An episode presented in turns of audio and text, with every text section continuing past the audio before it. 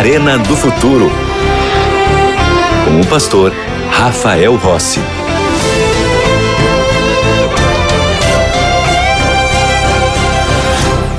Já estamos de volta com o programa Arena do Futuro e dando a você uma grande oportunidade. Sabe qual é? De você ser parte da melhor e maior escola bíblica do mundo. É isso mesmo. Olha que nós estamos chique, hein? A melhor escola bíblica é a escola bíblica da TV Novo Tempo. E você pode ser aluno dessa escola bíblica. Eu tenho aqui um estudo bíblico muito interessante que eu tenho apresentado a vocês aqui nas últimas semanas, que é o estudo A Procura da Verdade. São 15 temas baseados na palavra de Deus, onde podemos conhecer mais sobre a verdade. Certa vez, Jesus disse: Conhecereis a verdade e a verdade vos libertará. E essa verdade está na palavra do Senhor. Agora, você me pergunta: como eu faço para receber esse estudo bíblico? Como eu faço para ser aluno da escola bíblica? Eu vou te dizer. Há algumas maneiras. Primeiro, você pode mandar uma mensagem para nós pelo WhatsApp. O telefone é 12 98244 0077. Esse WhatsApp funciona sete dias na semana, 24 horas. Agora, esse telefone que eu vou te falar agora é um telefone fixo e ele funciona de segunda a sexta-feira em horário comercial, que é o 12 21 27 31 21. Você pode também ir diretamente ao nosso site biblia.com.br br. Esse é o site da Escola Bíblica. Lá você vai fazer o seu pequeno registro. Nós vamos enviar para você gratuitamente o estudo bíblico à procura da verdade. Como você sabe, aqui você não precisa pagar nada, porque esse é um oferecimento que os anjos da esperança levam até a sua casa, para que você tenha acesso à palavra de Deus, para que você conheça mais daquilo que Deus tem para nos dizer. Trato feito?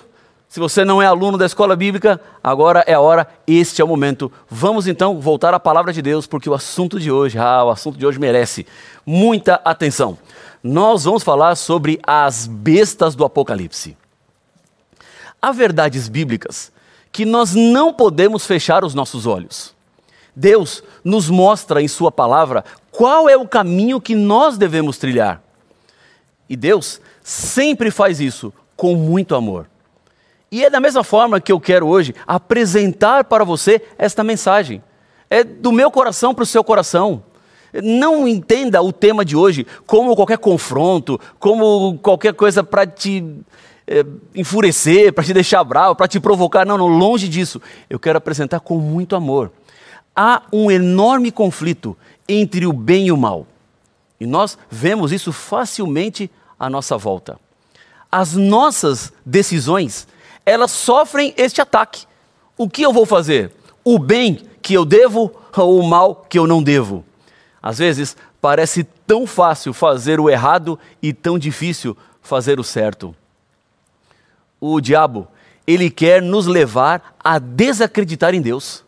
Mas há uma verdade maior que nos mostra um Deus que se importa e se preocupa com cada um dos seres humanos mas nós não podemos fechar os nossos olhos de que estamos em meio a uma guerra. Há um conflito que se desenvolve à nossa volta, onde eu e você somos muitas vezes levados, tentados e empurrados para o mal e nos distanciamos do bem que tanto gostaríamos de fazer. Na Bíblia, o diabo é um inimigo real, ele existe uma das estratégias que ele tem usado ultimamente é tentar convencer as pessoas de que ele não existe. E por quê? Ele quer convencer as pessoas de que ele não existe. Porque se eu deixar de acreditar que o diabo existe, eu não me preparo para aquilo que ele vai fazer contra mim. E assim eu me torno uma presa fácil. Agora, se eu estou atento, se eu fico alerta, sabendo que esse inimigo anda em derredor, procurando maneiras e formas de me levar para o pecado, eu posso encontrar e buscar forças para enfrentá-lo no momento que ele chegar, no momento que ele aparecer. A Bíblia fala de um poder do mal que se opõe a Deus e que se levanta contra Deus e que está trabalhando no mundo hoje, agora. Então, esta é uma realidade da qual eu e você não podemos fechar os nossos olhos. Temos que nos preparar. Não dá para escolher estar ou não neste conflito. Quem nasce no mundo, quem pisa nesse planeta Terra, já entrou no meio do conflito, já está no meio da guerra. Então, se eu não posso escolher estar ou não estar, entrar ou não entrar, o que eu preciso fazer é me preparar para esse conflito. Eu preciso estar pronto para que quando o diabo vier e atacar contra a minha vida, eu saiba e conheça quais são as ferramentas ou as armas que ele usa para me desestabilizar, para me levar para o pecado. Há um poder antagônico a Deus, e isso está claro para todos nós. Não estamos em um mundo onde só a vontade de Deus reina. A dor, a sofrimento, a guerra, a rumor de guerra, a pandemia, a instabilidade, a ódio, a crimes banais. A vida humana cada vez parece valer menos. Mata-se por coisas pequenas, mata-se por coisas insignificantes. Esta é a vida da qual nós temos. Este é o mundo que está à nossa volta. E veja que a Bíblia já nos advertiu quanto a isso. Vamos abrir a nossa Bíblia? Você que está com a sua Bíblia aí, aqui no, no cenário, você que está aí em casa também, vamos a 2 Tessalonicenses capítulo 2. Aqui nós encontramos, em 2 Tessalonicenses capítulo 2, uma revelação quanto ao mal. É 2 Tessalonicenses 2, versículos 3 e 4 está assim na Bíblia, na palavra de Deus. Ninguém de modo nenhum vos engane. Olha só, a advertência de Paulo é: cuidado, porque vão tentar te enganar. Porque isto não acontecerá sem que primeiro venha a apostasia e seja revelado o homem da iniquidade, o filho da perdição. O que é apostasia? Apostasia é abandonar a mensagem de Deus. Apostasia é quando eu passo a viver de acordo com as minhas paixões ou os meus desejos. Apostasia é quando o que importa para mim não é o que Deus pensa, mas o que eu acho. Isso é apostasia. Apostasia é quando eu passo a viver cuidando de mim mesmo, sem me preocupar com o que Deus pensa ou o que Deus quer. Então, o que a Bíblia está dizendo é que virá um tempo de apostasia. E este tempo de apostasia é acompanhado do homem da iniquidade, o filho da perdição. Diz assim o versículo 4: O qual se opõe e se levanta contra tudo que se chama Deus ou é objeto de culto, a ponto de assentar-se no santuário de Deus, ostentando-se como se fosse o próprio Deus. E é aqui que este conflito ele fica mais interessante e perigoso para todos nós. Porque este homem da iniquidade, este indivíduo que representa essas forças antagônicas, ele se coloca no lugar de Deus. E há muitas pessoas que acreditam que estão seguindo Deus, quando na verdade estão seguindo o homem da iniquidade. Quando na verdade estão seguindo aquele que representa este poder contra Deus. Este homem da iniquidade, ele não desmente a Bíblia. Sabe o que ele faz? ele altera pontos particulares da Bíblia. Ele não fala assim, olha, a Bíblia não é a palavra de Deus. Ele diz assim, não, a Bíblia é a palavra de Deus. Mas ao invés do sábado, coloca o domingo no lugar. É, ao invés de pedir para Jesus, peça para algum outro intercessor que foi colocado no lugar. Veja que é muito sutil a mudança que este homem da iniquidade fará, porque ele se coloca no lugar de Deus. E muitos acham que ele está no lugar de Deus. Quando na verdade o que ele está fazendo é levando as pessoas por um caminho que não levará a Deus. E isso vai acontecer. E a advertência que Paulo está dizendo aqui é: cuidado para ninguém enganar vocês, porque vão tentar enganar. Vão tentar levar vocês por caminhos que vocês não deveriam ir. Mas quem lê a Bíblia tem uma vantagem. Eu sempre gosto de pensar nisso. Quem estuda a palavra de Deus está em vantagem com aqueles que não estudam, porque Deus já disse para nós o que vai acontecer. Nós já conhecemos o futuro. E por isso que aqui é a arena do futuro. Porque Deus nos conta sobre o futuro. Deus nos faz entender sobre o futuro. E isso é uma grande vantagem sobre as pessoas que não leem a Bíblia.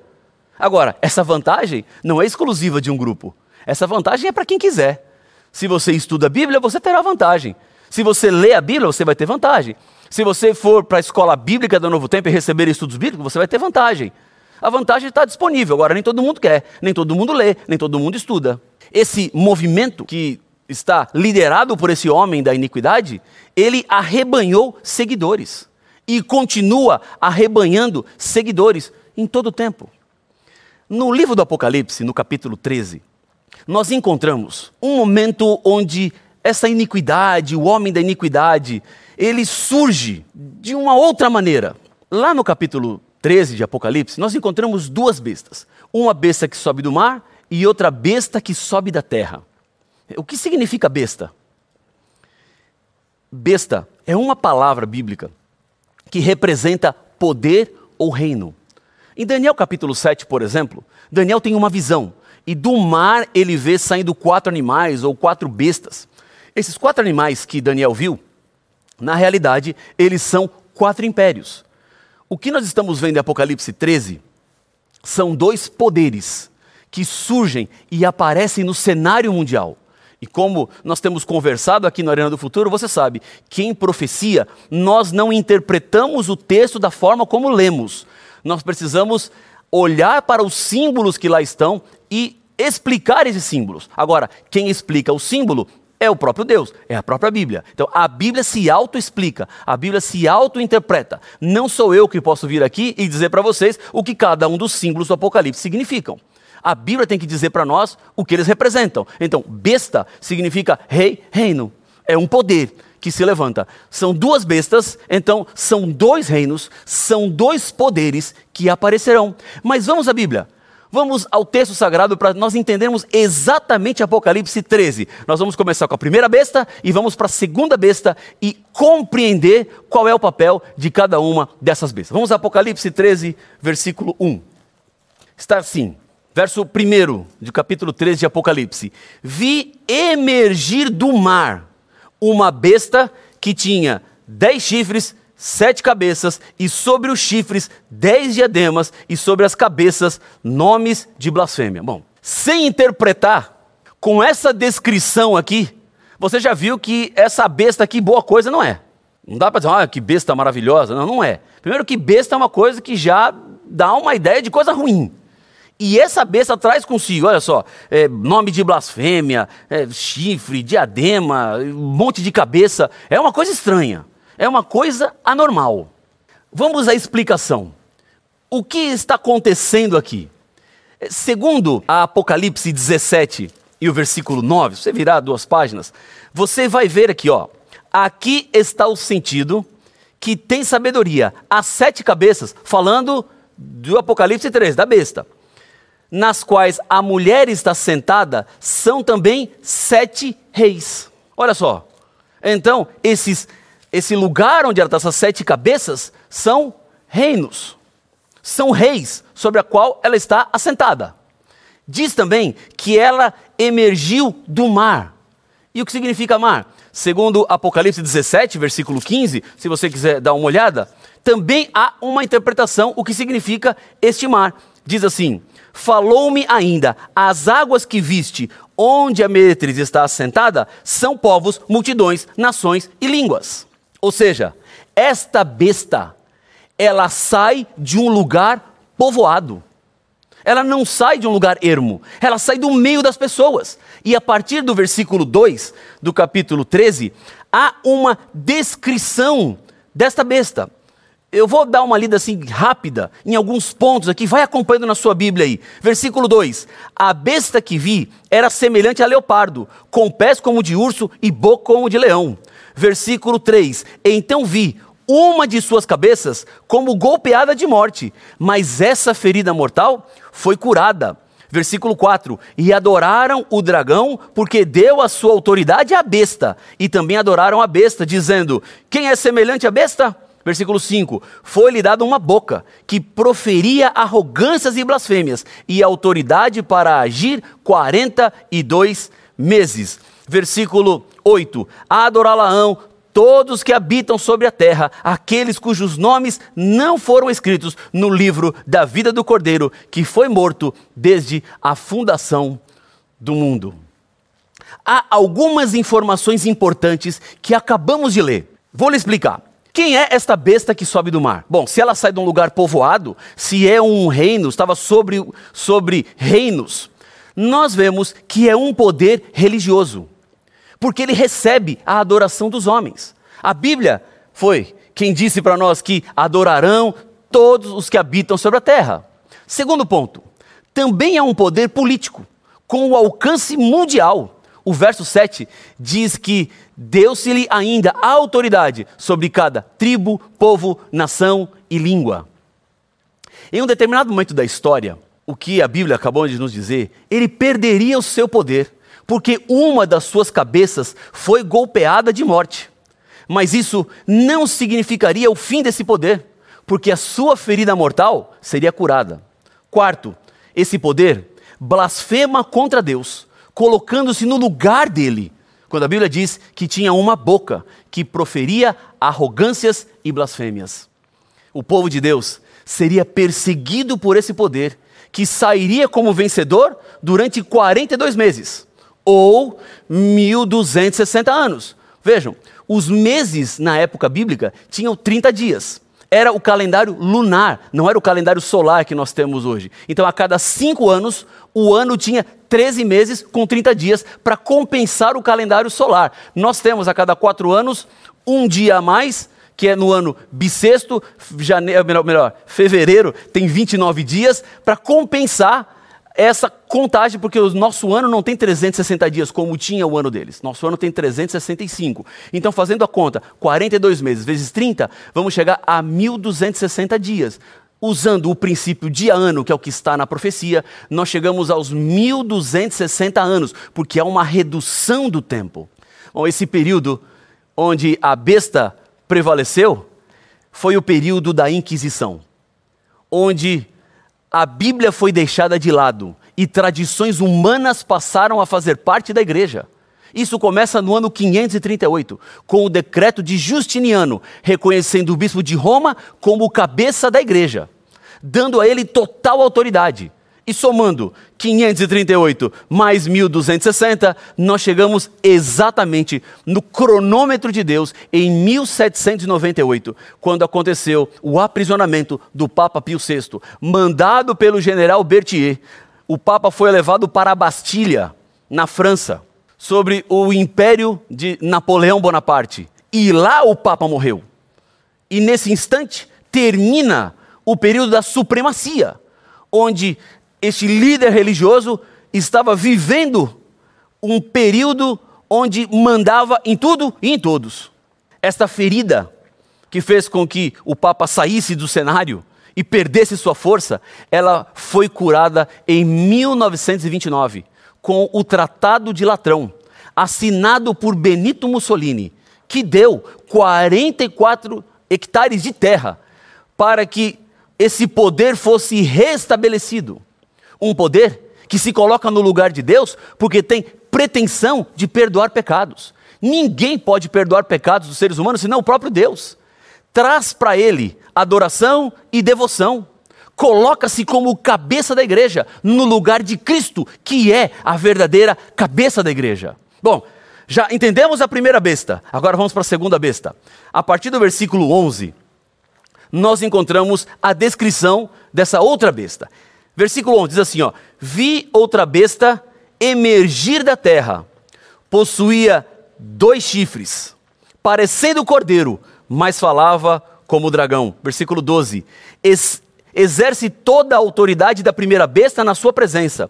Faz com que a terra e os seus habitantes adorem a primeira besta, cuja ferida mortal foi curada. Veja, há uma relação entre as duas bestas. A besta que surge da terra se associa à besta que surge do mar. Versículo 14: Seduz os que habitam sobre a terra, por causa dos sinais que foi lhe dado executar diante da besta. Versículo 17, ou melhor, 16.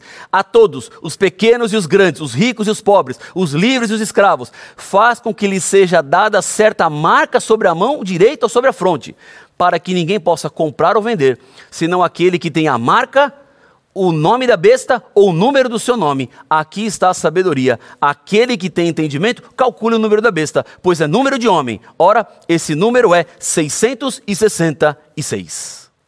O que significa tudo isso? Essa besta, ela tinha dois chifres, parecendo o cordeiro, mas falava como o dragão. Exerce toda a autoridade da primeira besta na sua presença e faz com que a terra e os seus habitantes adorem a primeira besta, cuja ferida mortal havia sido curada. Veja que há uma relação.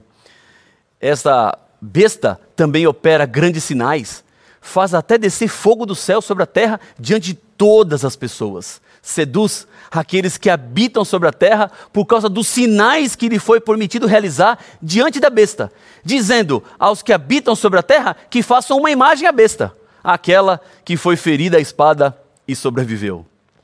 O que a Bíblia está dizendo é que foi concedido poder a esta besta para dar vida à imagem da besta, para que também a imagem da besta falasse e fizesse morrer todos os que não adoram a besta. Todos, pequenos, grandes, ricos, pobres, livres, escravos, recebem uma marca na mão ou na testa para não poder comprar, para não poder vender. É isso exatamente o que a Bíblia está dizendo. Agora, o que significa este tal número 666? O que representa este número? O que representa essa besta? Quando a Bíblia diz assim, olha, quem entendimento, quem tem entendimento, calcule qual é o número da besta e fala que é um número de ser humano, está nos dando uma pista. Vamos listar agora as características desse poder. É um poder que no início falava como dragão. O cordeiro na Bíblia é o símbolo de Jesus. Dragão é o símbolo do diabo. Isso significa que no começo esse poder era cristão, mas depois houve uma mudança, pois passou a ser do dragão. Esse poder coloca toda a sua força à disposição da primeira besta. Ele tem como objetivo levar os habitantes da terra a adorar a primeira besta. Esse poder não exige adoração para si, mas sim para a primeira besta. Esse poder chama a atenção, pois, pois ele fez cair até fogo do céu. Exige obediência à imagem da besta. Imagem, lembre-se, é algo que se parece com o original, mas não é o original. Quem não prestar adoração à imagem da besta vai chegar até o limite de receber um decreto de morte. Essa besta ordena que uma marca seja colocada sobre a fronte e a mão direita daqueles que se recusam a obedecer à primeira besta, para que não possam comprar ou vender. E no final, diz que o número é 666. Bom, na Bíblia, os números na profecia, eles têm significados. O número 3 significa trindade. O número 4, o 4 universalidade. O número 6, número de homem. Número 7, da perfeição. Número 12, povo de Deus. Bom, se o número 6 é número de homem, número do ser humano, que é pecador, porque o ser humano foi criado no sexto dia, quando aparece três vezes o número 6, o que este número está querendo dizer é do esforço do anticristo em se colocar no lugar de Deus. É um número que não vem de Deus. Em outras palavras, é um sistema religioso falso que leva as pessoas para o engano. Então, não é para você fazer conta. Ah, o nome daqui, nome de lá, tem que ver numeral romano. Não, não, não é nada disso, não. A própria explicação já mostra claramente quem é esse poder, o que representa esse poder. Então, olhando para este cenário, vemos uma união política e uma união religiosa. Vemos um poder que comanda exércitos e que empregará sua força para a religião. Este é o cenário que o mundo vai nos apresentar no futuro. É isso que Apocalipse 13 está nos dizendo. Existe um poder antagônico a Deus e a sua revelação. E todos nós estamos no centro dessa luta a besta que sobe do mar, a besta que sobe da terra, se unirão e representados por este homem da iniquidade, levará as pessoas ao engano e à perdição. Mas ninguém precisa se perder. Você pode se salvar. Basta que agora, nesse momento, nesse instante, você entregue a sua vida nas mãos do Senhor. Ele te ama tanto ele está interessado em abrir os braços hoje e te receber para te dar a vida eterna. Agora, não se demore mais, não espere mais, porque tudo que a Bíblia nos apresenta como profecias que já aconteceram no passado são evidências de que aquilo que falta cumprir também acontecerá. Deus tem o controle da história nas suas mãos. Nada escapou das mãos de Deus. E se Deus está cuidando de tudo, isso significa que Ele pode também cuidar de você. Agora é o seu momento. Esta é a sua hora. Você não precisa estar escravizado pelas forças do mal. Você não precisa ser marionete nas mãos do inimigo, porque Deus te ama. Ele quer hoje o seu coração. Está você disposto a entregar o seu coração nas mãos do Senhor? Se sim, feche os olhos e vamos juntos orar. Senhor, Deus querido, Pai nosso, muito obrigado pela mensagem que vem da tua palavra. Eu lhe agradeço muito porque em Apocalipse nós temos um vislumbre de tudo aquilo que está por acontecer. Entendemos que o Senhor tem tudo nas tuas mãos. E é por isso que eu quero entregar nas tuas mãos a vida desta tua filha, deste teu filho que ora comigo neste momento. Pai, alcança cada um deles com a tua graça Abre os nossos olhos, é o que eu lhe peço em nome de Jesus. Amém. Amém. Que Deus abençoe muito a sua vida. A gente termina aqui o programa Maneira do Futuro e nós continuamos nos encontrando aqui no canal da Esperança. Muitas bênçãos e até mais.